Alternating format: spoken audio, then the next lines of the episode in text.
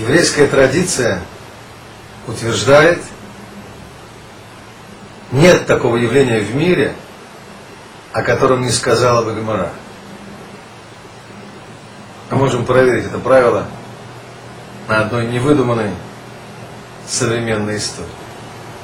В городе Н некий шофер остановил машину в обочине и распахнул свою дверцу. Сзади ехал автомобиль. Эту распахнутую дверцу он снес на полном ходу. После недолгой разборки оба водителя приняли решение, как исправить происшедшее. Владелец второго автомобиля поставил свою машину на место первой. Пострадавший разогнался и также начисто снес распахнутую дверцу своему обидчику.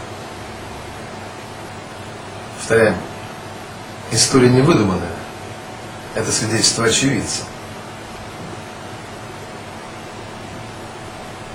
Итак, око за око. Или существует все-таки более разумный способ решения спорных вопросов? Ситуацию, о которой мы говорим, находим в Талмуде, трактат Баба Кама, 31 лист. Напомним, Талмуд, Кмара – это обсуждение устного учения, полученного от Всевышнего. Человек несет кувшин, сзади идет другой человек, несущий бревно, балку. Балка задевает кувшин и разбивает его.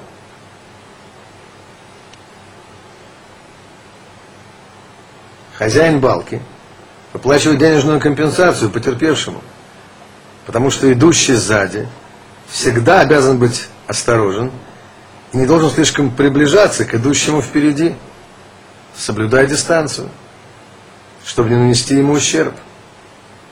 А поскольку не был осторожен, Закон считает, что он как бы причинил ущерб собственными руками. Однако, если хозяин кувшина остановился внезапно, не предупредив о своей остановке идущего сзади, владелец балки свободен от уплаты денежной компенсации. Если же идущий впереди предупредил о предполагаемой остановке – тогда идущий сзади обязан заплатить. Обсудим принципы решения проблемы.